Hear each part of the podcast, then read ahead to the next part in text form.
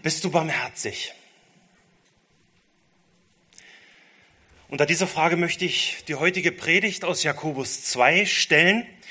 Und ich hatte schon beim letzten Mal das gesagt, dass die Beschäftigung des, mit dem Text dafür gesorgt hat, dass mir viele, viele selbst erlebte Geschichten aus meinem Leben in Erinnerung gekommen sind. Das sind Dinge, die sich wirklich tief in mein Gedächtnis eingegraben haben. Und mit so einer Geschichte, die ich vor langer Zeit erlebt habe, möchte ich die Predigt starten. Also vor vielen, vielen Jahren war ich ab und zu mal in einer kleinen Gemeinde in einer Urlauberregion. Und äh, dort gab es Hotels, Ferienwohnungen, Campingplätze. Es war eine traumhafte Landschaft, bestens geeignet zum Erholen. Deswegen waren im Sommer dort immer sehr viele Menschen und es kamen dann natürlich auch einige von den Urlaubern in die Gemeinde. Aber außerhalb der Saison war man dort wirklich eher unter sich. Einmal sah ich dort auch in der Gemeinde ein Ehepaar, äh, das ich kannte. Es war mir, also ich, ich war ihnen öfter begegnet schon. Und ich wusste, dass dieses Ehepaar ohne eine eigene Gemeinde ist und festen Anschluss an Christen irgendwo hatten. Vorsichtig gesagt war dieses Ehepaar eher schwierig. Auch mit den Kindern gab es tüchtige Probleme, wie gesagt. Äh, ich kannte sie ein bisschen. Aber ich freute mich sehr, dass ich sie dort gemeinsam als Ehepaar sehe. Und ich sagte dann auch zum dortigen Gemeindeleiter, oh schön, die Familie so und so kommt jetzt zu euch. Ja, wollen die bei euch Mitglieder werden? Das wäre ja richtig schön, wenn sie endlich ein geistliches Zuhause finden würden, wenn sie so einen geistlichen Hafen finden würden. Ja, der Gemeindeleiter sah mich dann mit gerunzelter Stirn an und ich erkannte an seinem Blick, dass sie als Gemeinde dieses Ehepaar auch schon kennengelernt hatten. Offensichtlich ganz gut.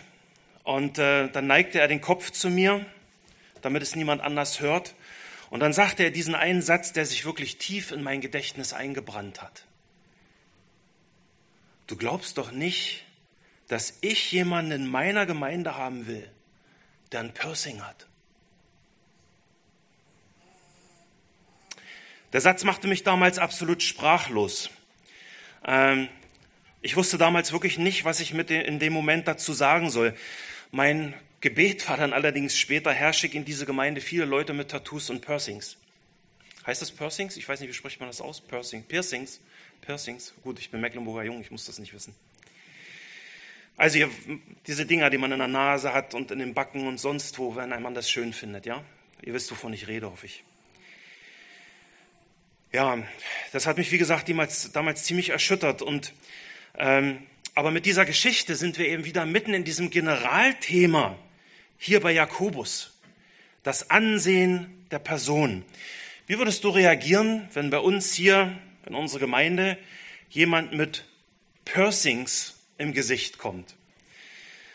Wärst du dann barmherzig? Wie würdest du reagieren?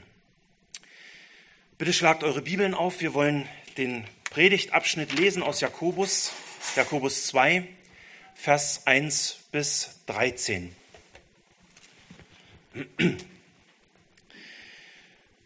Meine Brüder, verbindet den Glauben an unseren Herrn Jesus Christus, den Herrn der Herrlichkeit, nicht mit Ansehen der Person.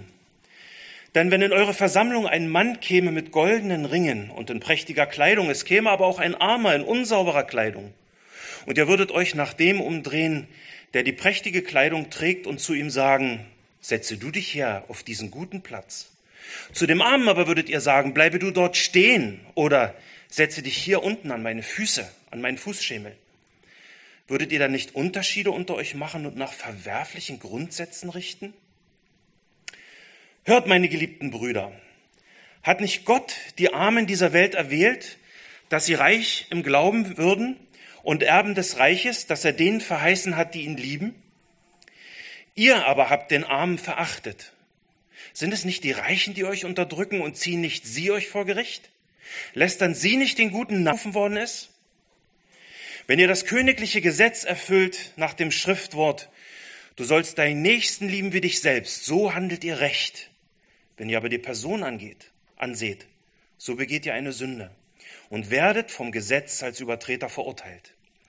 Denn wer das ganze Gesetz hält, sich aber in einem verfehlt, der ist in allem schuldig geworden. Denn der, welcher gesagt hat, du sollst nicht Ehe brechen, hat auch gesagt, du sollst nicht töten. Wenn du nun zwar nicht die Ehe brichst, aber tötest, so bist du ein Übertreter des Gesetzes geworden. Redet und handelt als solche, die durch das Gesetz der Freiheit gerichtet werden sollen. Denn das Gericht wird unbarmherzig ergehen über den, der keine Barmherzigkeit geübt hat. Die Barmherzigkeit aber triumphiert über das Gericht. Ich bete, Herr, heilige uns durch Wahrheit, dein Wort ist Wahrheit. Amen.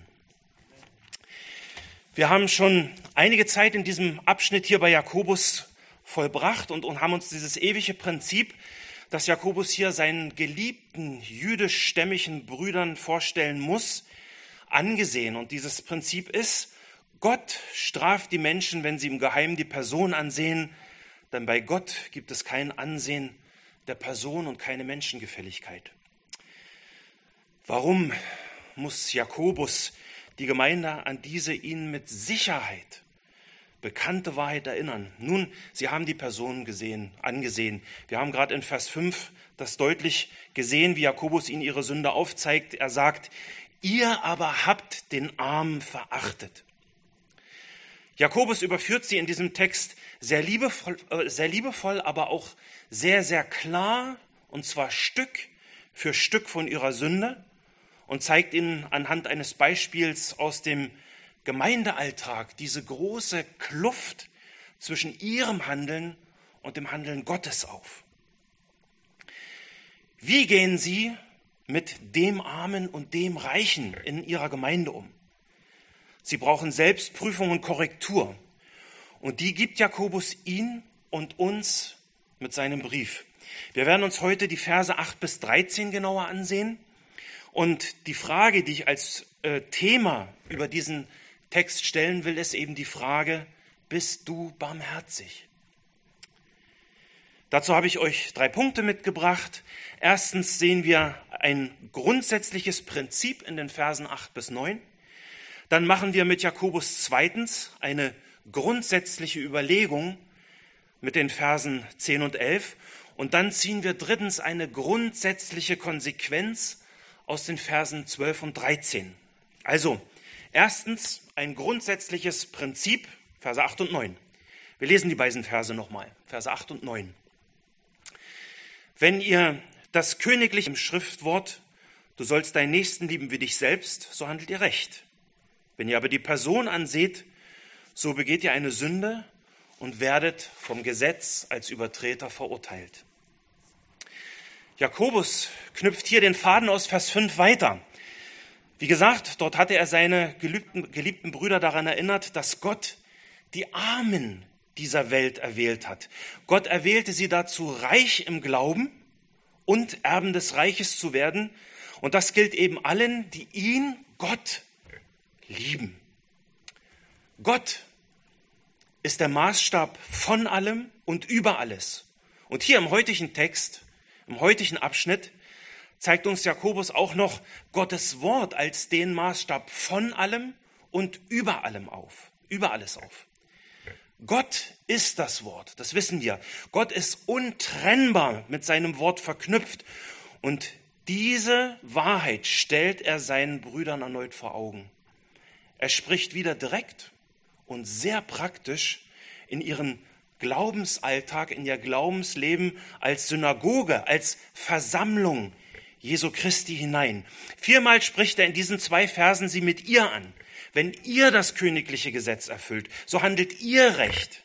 Wenn ihr aber die Person angeht, so begeht ihr eine Sünde. Ihr steht offensichtlich für die Mitglieder einer Gemeinde, in deren Gemeindealltag Dinge korrigiert werden müssen.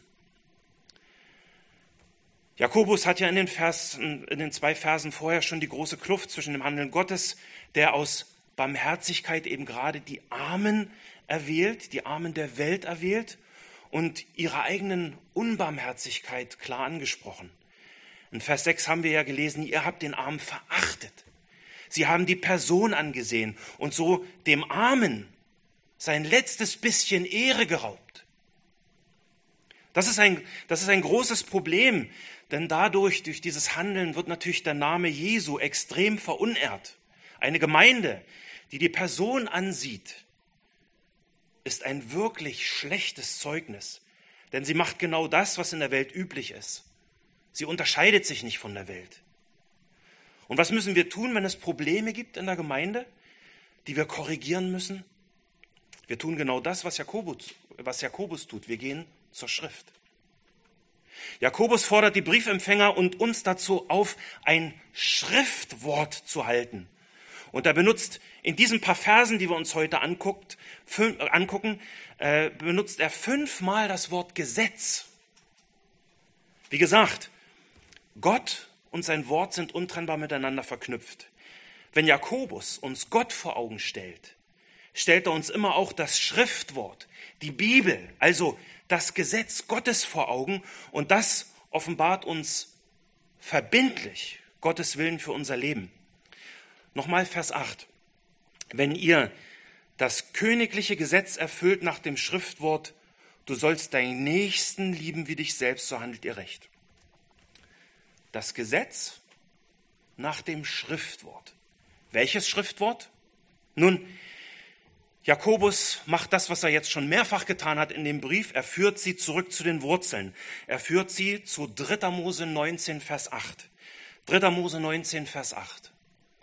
Da steht, du sollst nicht Rache üben, noch Groll behalten gegen die Kinder deines Volkes, sondern du sollst deinen Nächsten lieben wie dich selbst. Ich bin der Herr. Dieses Gebot dieses Gebot haben wir alle irgendwie und irgendwo schon mal gehört. Das kennen sogar Ungläubige.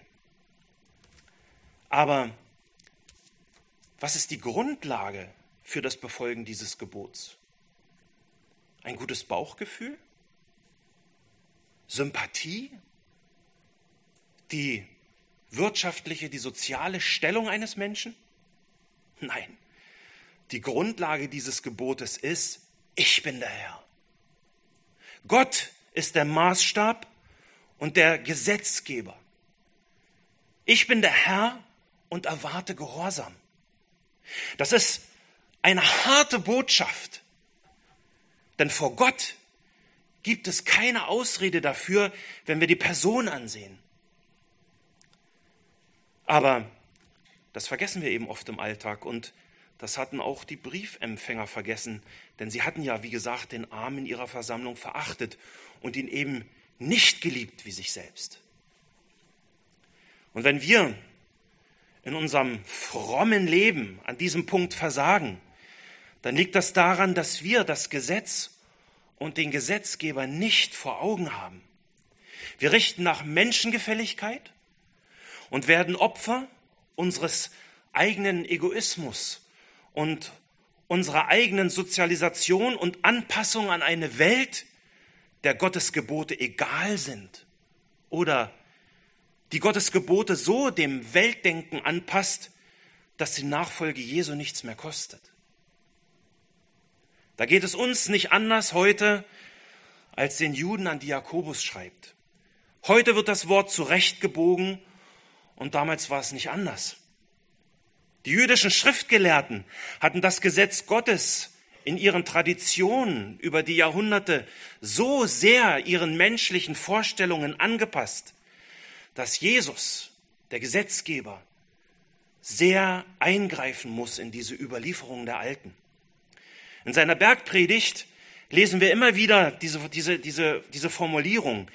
Ihr habt gehört, dass es. Ich aber sage euch. Jesus denkt sich in dieser Bergpredigt eben nicht neue, er bringt die Zuhörer zurück zum klaren Wort Gottes. Was Jakobus hier mit den Briefempfängern tut, ist also genau das, was sein großer Bruder auch tat. Zurück zur Schrift, denn die hat die Kraft, unsere Seelen zu erretten. Lasst uns mal eine Stelle aus der Bergpredigt lesen, die Jakobus scheinbar sehr, sehr gut kannte. Matthäus 5, Vers 43 bis 48 lesen wir. Matthäus 5, Vers 43 bis 48. Und an dieser Stelle mal ein herzliches Dankeschön an das Technikteam, die nicht bloß die ganzen Knöpfe bedienen müssen, sondern die auch immer noch mit einem Ohr bei mir sein müssen und bei den Predigern sein müssen, um die richtigen Verse zur richtigen Stelle einzuführen. Vielen Dank für euch und auch für die Leute, für die das macht über Livestream. Also, Matthäus 5, Vers 43, Jesus sagt, ihr habt gehört, dass gesagt ist, du sollst deinen Nächsten lieben und deinen Feind hassen. Steht das irgendwo so in der Schrift? Nein, nein, das ist von Menschen verbogenes und angepasstes Wort Gottes. Nirgendwo steht das so im Gesetz.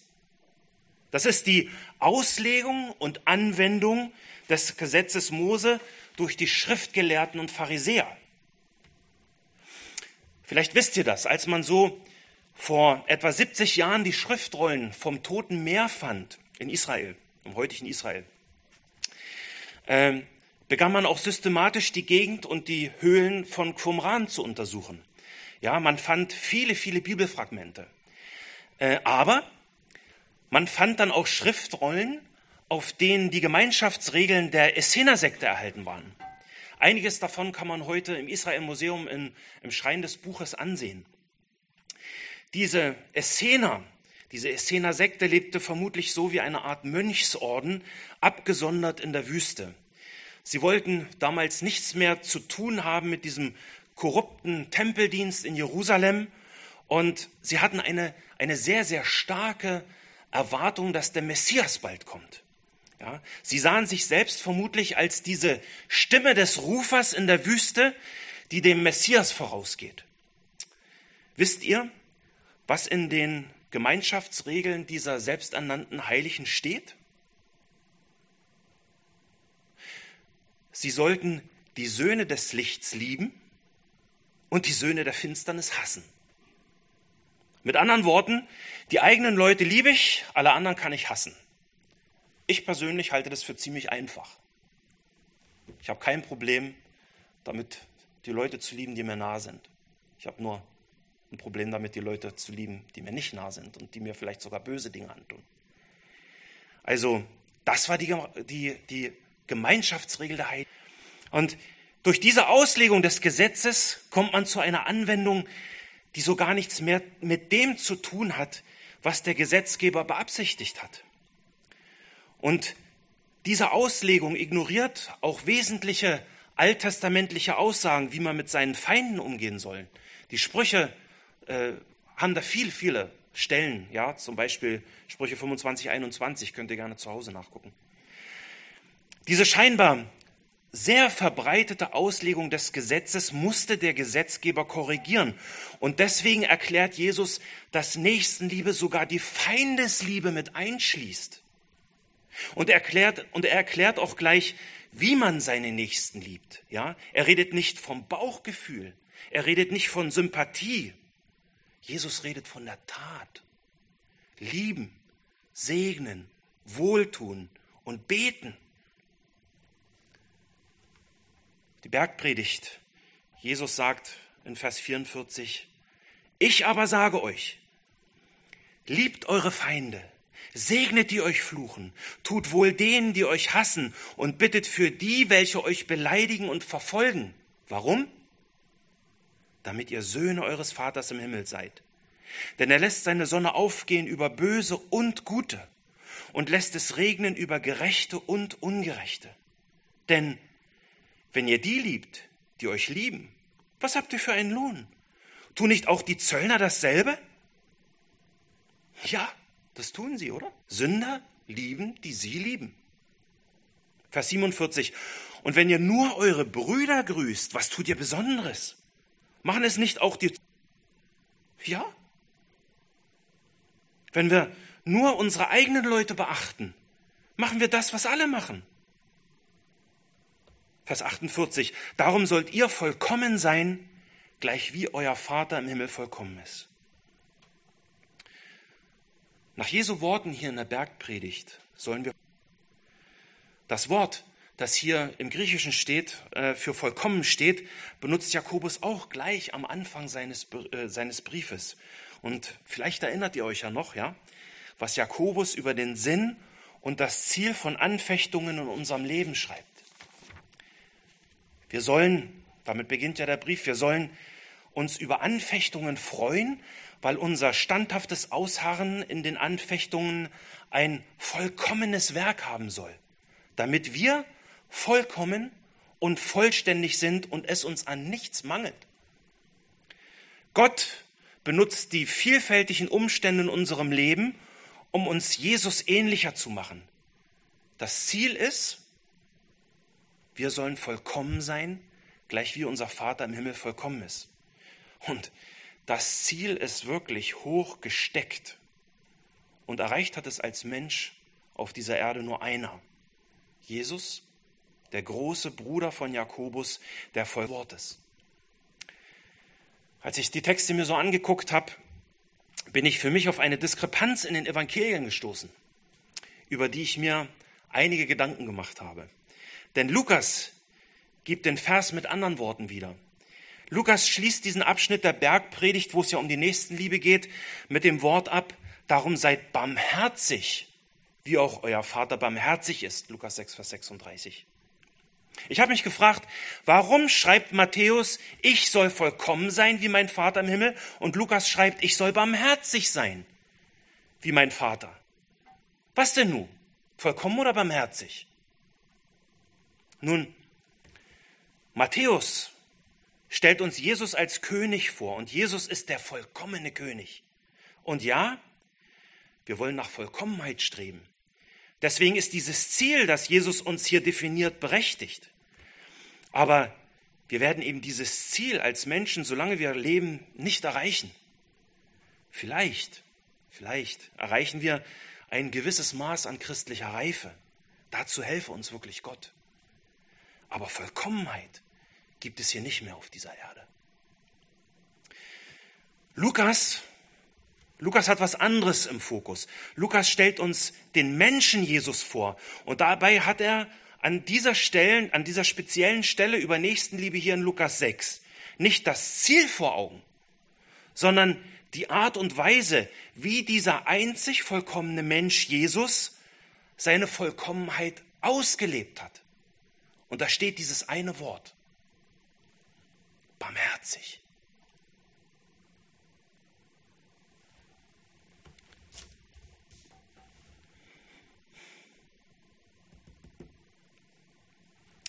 Barmherzigkeit ist die Quelle der Nächstenliebe. Deswegen meine Frage an dich persönlich und glaubt mir, diese Frage stelle ich zuerst mir selber. Bin ich, bist du barmherzig? Acht. Wenn ihr das königliche Gesetz erfüllt nach dem Schriftwort, du sollst deinen Nächsten lieben wie dich selbst, so handelt ihr recht. Erfüllst du das Schriftwort und liebst deinen Nächsten wie dich selbst? So wie Jakobus das hier schreibt, rechnet er damit, dass man im Alltag dieses Gesetz erfüllen kann. Die Schrift sagt, die Liebe Gottes ist ausgegossen in unsere Herzen durch den Heiligen Geist, der uns gegeben ist. Römer 5,5.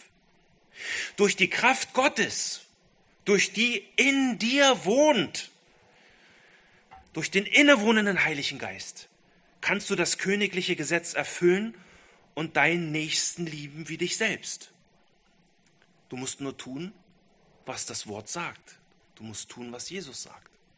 Lieben, segnen wohltun und beten. Wenn du also die Frage mit Ja beantwortest, dann darf ich dir mit Jakobus antworten, du handelst recht.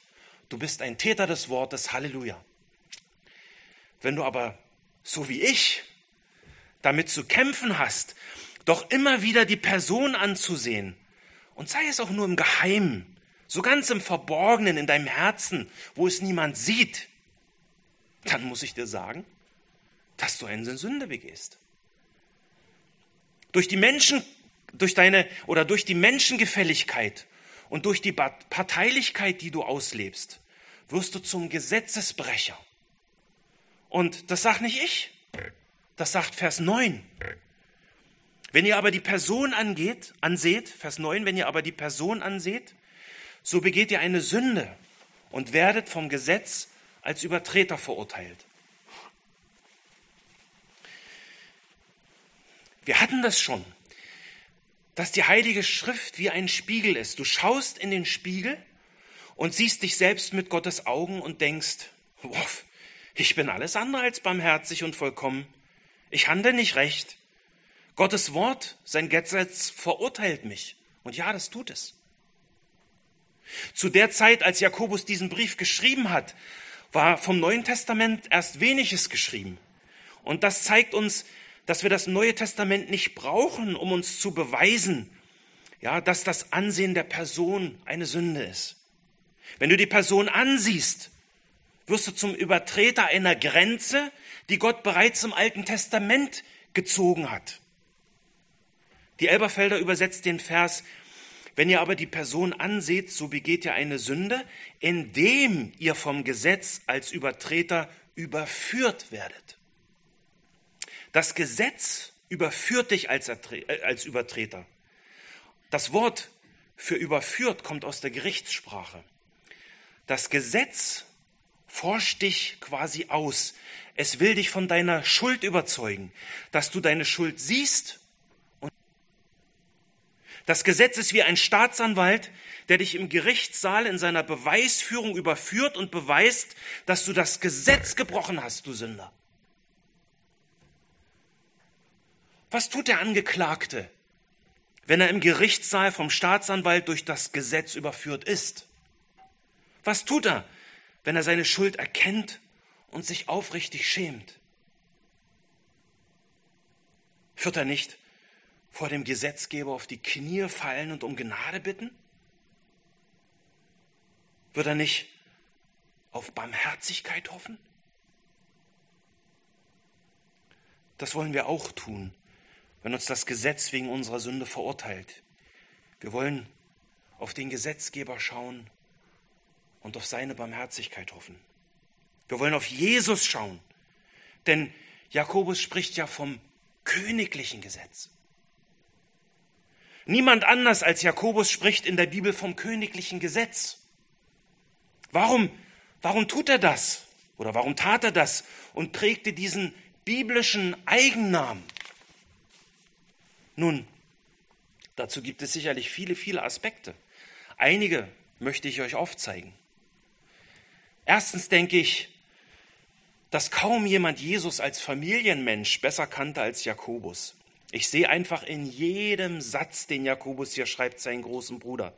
Ich sehe in jedem Satz dieses Vorbild, das er vor Augen hat. Ich sehe die Gnade, die er durch Jesus empfing und wie er nach seiner Bekehrung alles genau verstand, was Jesus lehrte. Jesus war sein persönlicher König. Zweitens war ihm klar, Jakobus, dass Jesus der König der Könige und der Herr aller Herren war und auch noch ist. Offenbarung 1916. Er hatte verstanden, dass Jesus wirklich alle Dinge von seinem Vater übergeben worden sind. Matthäus 11, 27. Dem Vater auch alle Macht im Himmel und auf Erden gegeben ist. Matthäus 28, 18. Deswegen verstand Jakobus auch, dass Jesus die Macht hatte, das Gebot der Nächstenliebe, äh, den Nächsten zu lieben wie sich selbst, auf die gleiche Stufe zu stellen, wie Gott über alles zu lieben. Du kannst deinen Nächsten nur königlich lieben, wenn du erstmal den König liebst. Drittens, Jakobus hat gesehen und erlebt, dass der König Jesus dieses königliche Gesetz selbst in vollkommener Weise erfüllte und nach seiner Himmelfahrt immer noch weiter erfüllt. Jesus kam nicht, um das Gesetz und die Propheten aufzulesen, sondern buchstäblich zu erfüllen. Matthäus 5, 17. Und er erfüllte das Gesetz als die personifizierte Barmherzigkeit. Denn der Sohn des Menschen ist nicht gekommen, um sich dienen zu lassen, sondern um zu dienen und sein Leben zu geben als Lösung. Matthäus 20, 28. Viertens ist das Gebot der Nächstenliebe ein königliches Gesetz, weil es alle anderen Gebote, die uns im Blick auf Gott und die Mitmenschen gegeben ist, umschließt. Dieses Gebot ist wie, wie, eine, wie eine Lupe, die die Sonnenstrahlen einfängt und bündelt, sie konzentriert und unten auf einen Punkt zeigt. Und das ist Barmherzigkeit.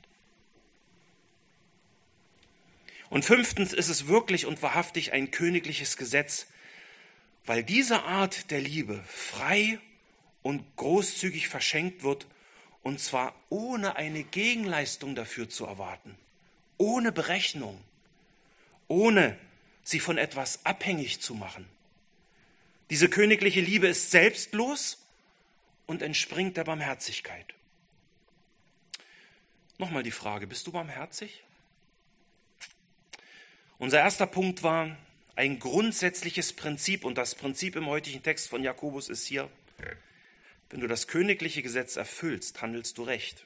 Wenn du aber die Person ansiehst, sündigst du und das Gesetz verurteilt dich. Ganz einfach zu verstehen. Aber jetzt mal ehrlich, ist das, was Jakobus hier schreibt, nicht ein bisschen sehr hart? Nur weil du ab und zu mal und wenn, dann auch nur in deinem Herzen die Person ansiehst, bist du vor Gott gleich ein Gesetzesbrecher? Nur weil du in einem schwachen Moment und nur so ganz versteckt und auch nur ein bisschen den Armen verachtest. Nur wegen so einem kleinen bisschen Unbarmherzigkeit, die niemand bemerkt und die eigentlich auch niemandem schadet. Ich denke, dass Jakobus solche Gedankenspiele von uns Christen genau kannte. Deswegen kommt er hier im Text, und das ist mein zweiter Punkt, zu einer grundsätzlichen Überlegung. Er begründet jetzt die eben gemachten Aussagen. Vers 10, Jakobus 2, Vers 10. Denn wer das ganze Gesetz hält, sich aber in einem verfehlt, der ist in allem schuldig geworden. Menge übersetzt, denn wer das ganze Gesetz erfüllt, aber gegen ein einziges Gebot verstößt, der hat sich damit gegen das ganze Gesetz vergangen. Das ist wieder einfach zu verstehen, oder? Aber richtet sich das nicht jetzt Sinn? Ist unsere normale Einstellung nicht eher eine andere? Rechnen wir nicht eigentlich normalerweise immer eher so mit diesem Soll und Haben, ja? Wenn wir uns wenn bei uns die Haben-Seite überwiegt, ist doch alles in Ordnung. Ja, erreicht ein Politiker bei der Wahl 51 Prozent, hat er gewonnen. Hast du bei einer Prüfung 51 Prozent erreicht? Hast du bestanden? Kobus schreibt dir, dass du auch mit 99 Prozent auf der Habenseite noch verloren gehst. Das ist absolut kompromisslos. Ein Fehltritt und du stürzt in die Tiefe. Und das ist wieder Lehre der Bergpredigt, auf die Jakobus sich hier bezieht. Jesus sagt in Matthäus 5, Vers 17 bis 20, Ihr sollt nicht meinen, dass ich gekommen sei, um das Gesetz oder die Propheten aufzulösen. Ich bin nicht gekommen, um aufzulösen, sondern um zu erfüllen. Denn wahrlich, ich sage euch, Himmel und Erde vergangen sind, wird nicht ein Buchstabe noch ein einziges Strichlein vom Gesetz vergehen, bis alles geschehen ist. Wer nun eines von diesen kleinsten Geboten auflöst und die Leute so lehrt, der wird der Kleinste genannt werden im Reich der Himmel. Wer sie aber tut und lehrt, der wird groß genannt werden im Reich. Denn ich sage euch, wenn eure Gerechtigkeit die der Schriftgelehrten und Pharisäer nicht weit übertrifft, so werdet ihr gar nicht in das Reich der Himmel eingehen. Das ist klar ausgedrückt, oder? Eine harte Lehre absolut kompromisslos. Vor einem heiligen Gott zählen nur 100 Prozent. Fehlen dir nur 0,001 Prozent, bist du schuldig. Wo stand nochmal das Schriftwort des königlichen Gesetzes der Nächstenliebe? 3. Mose 19, 18. Und mit welcher Aussage beginnt Mose dieses schwergewichtige Kapitel, 3. Mose 19. Dort steht, ihr sollt heilig sein, denn der Herr, euer Gott. Und was forderte Jesus nochmal in der Bergpredigt 5 Vers, 58, 5 äh, Vers 48, was wir gerade gelesen haben? Darum sollt ihr vollkommen sein, gleich wie euer Vater im Himmel vollkommen ist. Der Maßstab ist 100 Prozent. Ein Gebot, des, ein Gebot des Gesetzes zu brechen, bedeutet, dass man alle Gebote gebrochen hat. Und stellt euch vor, die Juden zergliedern in ihrer Tradition das Gesetz in 613 einzelne Gebote. Du gibst wirklich alles und schaffst es, 612 Gebote und Regeln zu halten. Strauchelst du in einem einzigen Fall, dann kommst du unter die kontrollierende und verdammende Macht des Gesetzes, des ganzen Gesetzes. Es ist wie bei einer Bergwanderung, ja? Stundenlang trittst du brav und tapfer in die Fußstapfen deines Bergführers, aber einmal passt du nicht auf, trittst daneben und stürzt in die Tiefe. Oder du stiehlst beim Einkaufen. Wird das irgendjemanden beeindrucken, wenn du sagst, ich komme seit zehn Jahren in den Laden und habe noch nie was geklaut? Nein, das beeindruckt niemanden. Du wirst bestraft. Oder ich habe vor einer Weile ein Blitzerfoto mit einem Punkt bekommen. Es hat die Polizei, niemand bei der Polizei interessiert, dass ich seit 30 bekommen habe. Ich war zu schnell, wurde bestraft, musste zahlen wegen einem kmh. Ehrlich, kein Witz. Ein Gesetzesbruch und das Gesetz bestraft dich. Vor Gott gelten nur 100 Prozent, fehlt dir ein Prozent, wirst du verdammt. Ist das nicht sehr hart? Wie kommt das? Nun, Jakobus schreibt in Vers 11, 2 Vers 11, denn der, welcher gesagt hat, du sollst nicht Ehe brechen, hat auch gesagt, du sollst nicht töten. Wenn du nun zwar nicht die Ehe brichst, aber tötest, so bist du ein Übertreter des Gesetzes geworden. Was Jakobus hier in seiner grundsätzlichen Überlegung macht, ist, dass er unseren Blick vom Gesetz auf den Gesetzgeber lenkt. Er stellt wieder mal Gott ins Zentrum. Der, welcher gesagt hat. Er geht hier an dieser Stelle in diesem von irgendeiner Sache aus, die irgendwie Gesetz heißt, sondern er geht vom Gesetzgeber aus. Das Gesetz ist für Jakobus keine keine neutrale oder selbstständige Größe, nein, sondern das Gesetz ist für Jakobus das lebendige, persönlich anvertraute Wort Gottes. Es ist für ihn der Ausdruck einer tiefen Beziehung und Gemeinschaft zwischen Gott und Mensch. Wenn du diese Gemeinschaft an einer Stelle zerbrichst, bedeutet das den Bruch der ganzen Beziehung. Jakobus schreibt ja, wenn du nun zwar nicht die Ehe brichst, aber tötest, so bist du ein Übertreter des Gesetzes geworden. Mit anderen Worten, die Gemeinschaft ist zerbrochen. Du bist 20 Jahre verheiratet oder vielleicht sogar 40. Und ihr habt mit den Jahren wirklich ein persönliches und intimes Vertrauensverhältnis aufgebaut. Ein Seitensprung. Du machst alles kaputt. Das Vertrauen ist zerstört. Versteht mich bitte nicht falsch. Das Gesetz lehrt nicht, dass jede Übertretung in gleicher Weise schwerwiegend ist. Ja, das Gesetz verhängt für unterschiedliche Vergehen auch unterschiedliche und angemessene Strafen. Das lehrt die Bibel an vielen, vielen Stellen sehr klar. Aber Jakobus zeigt uns hier, dass das Gesetz eine einzige große Einheit ist.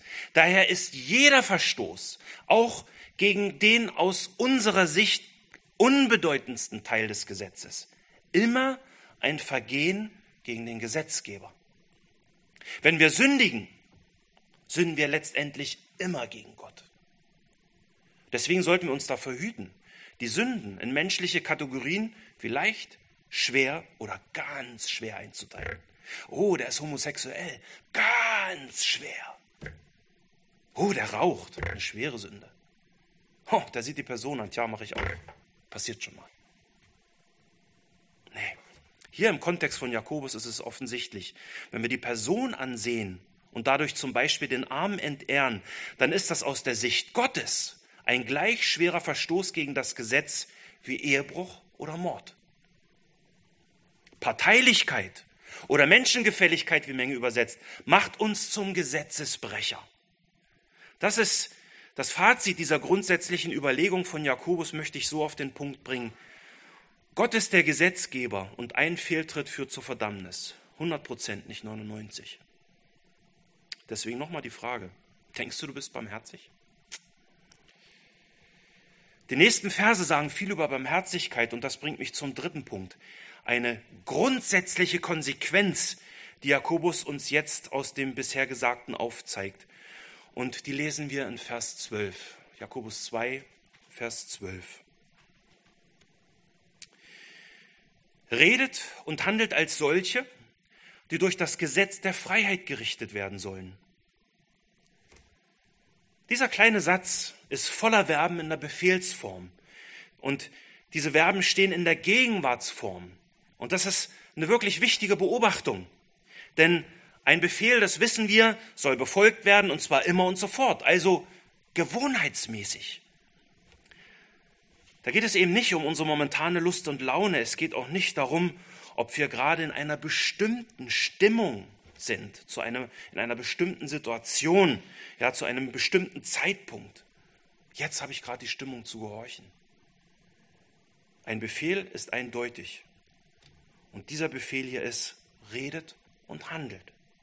Das heißt, reden bedeutet eben in Worten sich zu äußern und handeln meint die Äußerung durch Werke und Tun, durch Taten. Und wie sollen wir reden und handeln? Als solche, die sich bewusst sind, dass sie gerichtet werden. Und das sollte typisch sein für einen echten Christen, denn gerade ein Christ rechnet mit seiner Verantwortung im Gericht Gottes. Für einen Christen kommt es auf den Willen Gottes an und ein Christ weiß, wenn den Willen Gottes verfehlt, da verletzt Gott selbst. Aber es muss uns als Christen auch klar sein, und das ist jetzt ein bisschen tröstlich, dass Jakobus hier nicht von einem Ausrechnen und Summieren von guten Taten spricht.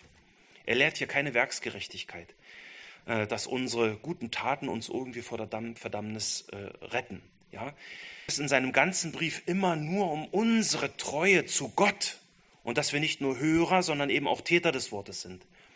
Aber wie kommen wir denn mit dieser ganzen Aussage hier im Text zurecht, wenn wir den Anspruch von Jakobus wirklich verstehen? Bist du zu 100 Prozent barmherzig? Wenn irgendjemand an dieser Stelle Ja sagt, dann bitte ich dich, komm auf mich zu und verrat mir dein Geheimnis, denn ich bin es definitiv nicht. Ich komme mit diesen Bibelstellen nur durch Jesus zurecht, der mir einen Ausweg aus meinem Versagen geschaffen hat. Nur er bringt Erlösung von der kontrollierenden und verdammenden Macht des Gesetzes. Das kommende Gericht liegt in der Zukunft, heißt ja kommend. Und ob du glaubst oder nicht, ist dabei, ob du das glaubst oder nicht, ist dabei völlig egal. Du wirst im Gericht stehen. Aber weil Jesus mein Herr und Retter ist, weiß ich, dass ich durch das Gesetz der Freiheit gerichtet werde. Denn Johannes, ich lehrt ja, wenn euch nun der Sohn frei machen wird, so seid ihr wirklich frei. Wir hatten das schon. Wir hatten das schon in Kapitel 1, Vers 25. Bist du durch Jesus befreit vom Gesetz der Sünde und des Todes? dann Halleluja. Weil es für dich dann nur noch das Preisgericht gibt. Ja? Denn wir alle müssen vor dem Richterstuhl des Christus offenbar werden, damit jeder das empfängt, was er durch den Leib gewirkt hat, sei es gut oder böse. 2. Korinther 5, Vers 10. Jakobus redet hier an dieser Stelle nicht von dem Endgericht vor dem großen weißen Thron in Offenbarung 20, vor dem kein wiedergeborener Christ stehen wird. Er redet davon, dass wir als Christen durch das Gesetz der Freiheit gerichtet werden. Und vor diesem Richterstuhl Christi werden nur wiedergeborene Christen stehen. Wir müssen hier bedenken, dass für Jakobus das Gesetz immer ein Synonym für das Wort Gottes ist. Wenn für die Gläubigen das Wort Gottes durch Glauben zum Gesetz der Freiheit wird, dann bleibt es für Ungläubige das Gesetz der Sünde und des Todes. Hier in diesem Vers liegen die Ämter von Jesus als Retter und als Richter ganz eng beieinander.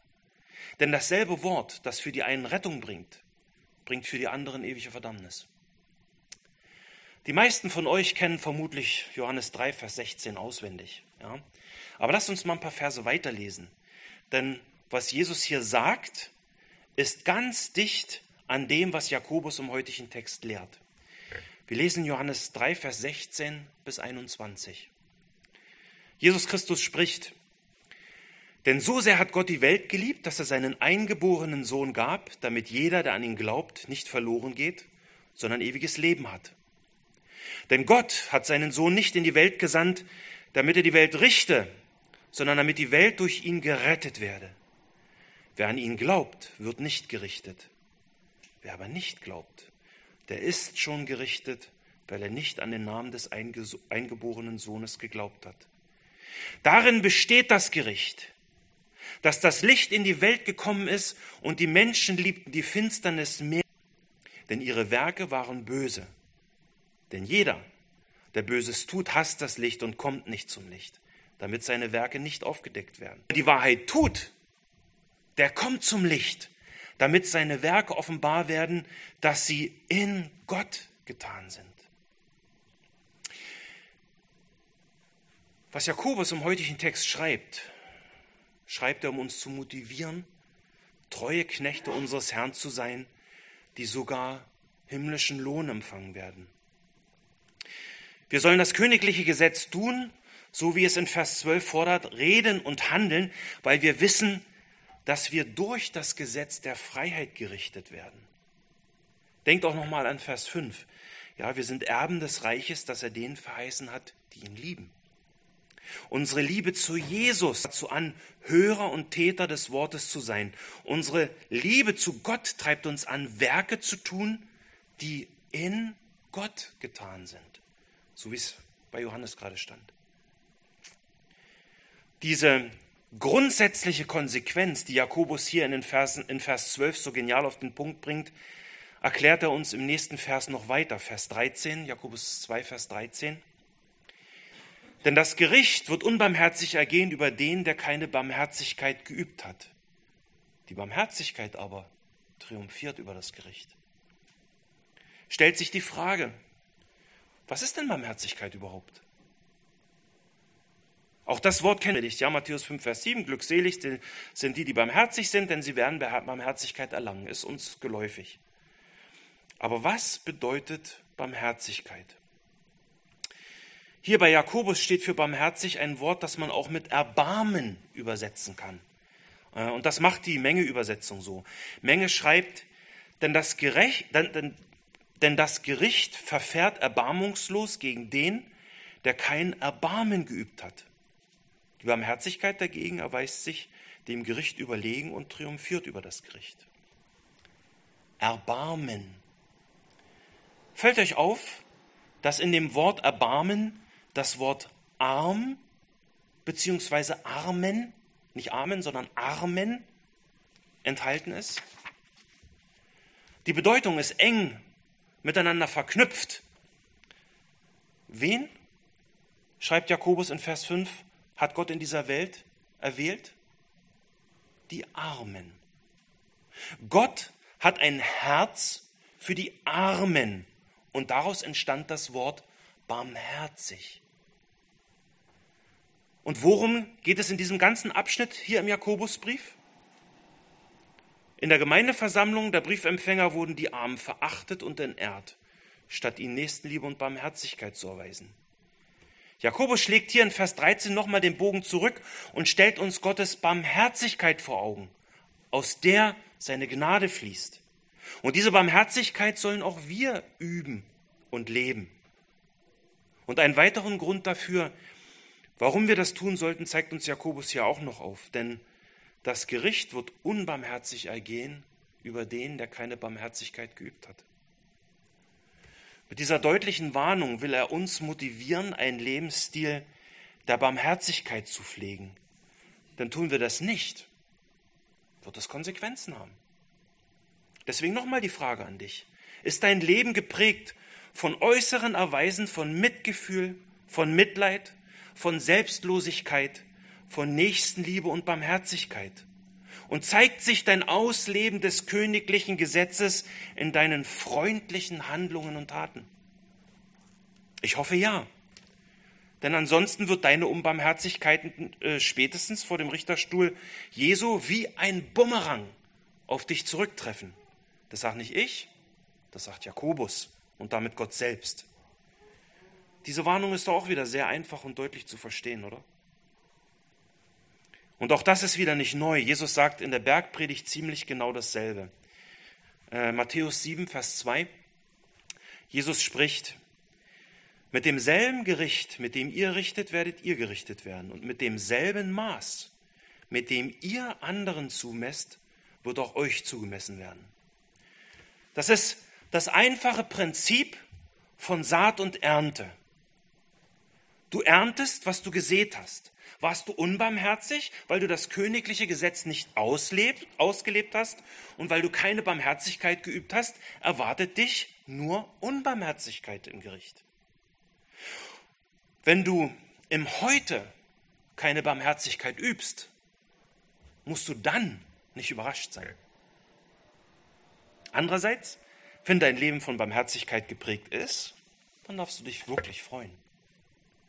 Deine ausgelebte Barmherzigkeit wird über das Gericht triumphieren, denn deine Werke werden der lebendige Beweis dafür sein, dass du Gottes Gnade wirklich angenommen hast.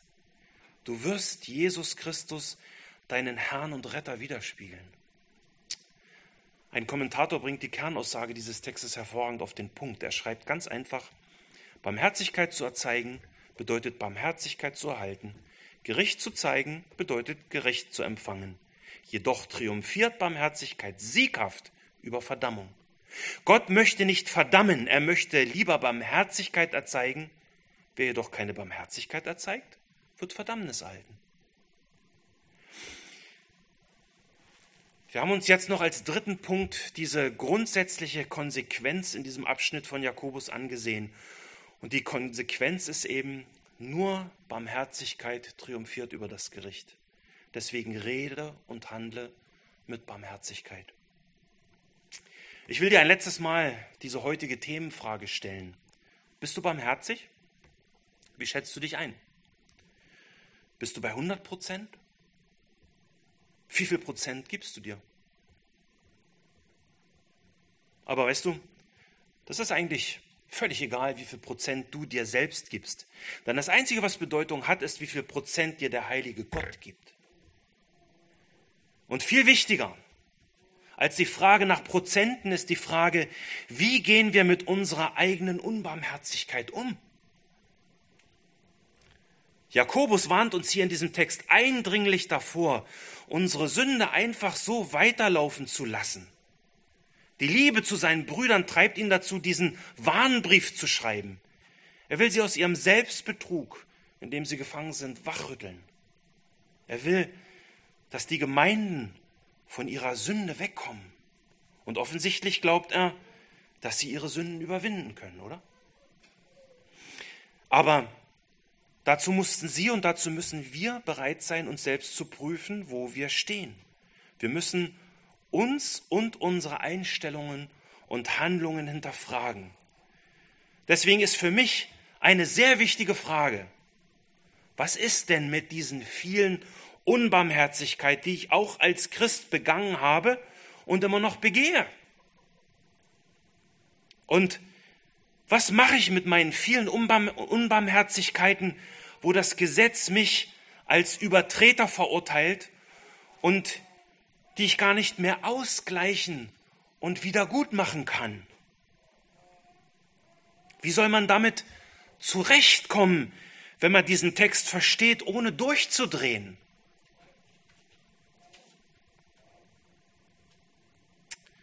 Die Antwort ist nur durch Jesus, den König der Könige, der das Gesetz vollkommen erfüllte. Nur durch Jesus und nur durch die durch ihn bewirkte Erlösung von deinen Sünden. Und nur durch deine tägliche Entscheidung mit all deinem Versagen zu ihm zu fliehen. Denn wenn wir sagen, dass wir keine Sünde haben, so verführen wir uns selbst. Und die Wahrheit ist nicht in uns. Wenn wir aber unsere Sünden bekennen, so ist er treu und gerecht, dass er uns die Sünde vergibt und uns reinigt von aller Ungerechtigkeit. Wenn Jesus dir vergibt und dich von deiner Ungerechtigkeit reinigt, dann triumphiert auch in deinem Leben die Barmherzigkeit über das Gericht. Zu Jesus zu fliehen ist die absolut, ist absolut die einzige rettende Art und Weise, wie du mit deiner Unbarmherzigkeit und deinem permanenten Versagen, das königliche Gesetz zu halten, umgehen kannst und solltest. Und wenn du das tust, wird in dir auch der Wunsch wachsen, die von Gott empfangene Barmherzigkeit weiter zu verschenken. Flieh zu Jesus. Mein Gebet ist, dass Gott in dir das Wollen und auch das Vollbringen wirkt, nach seiner großen Gnade und Barmherzigkeit. Amen. Lasst uns bitte aufstehen und zum Abschluss beten.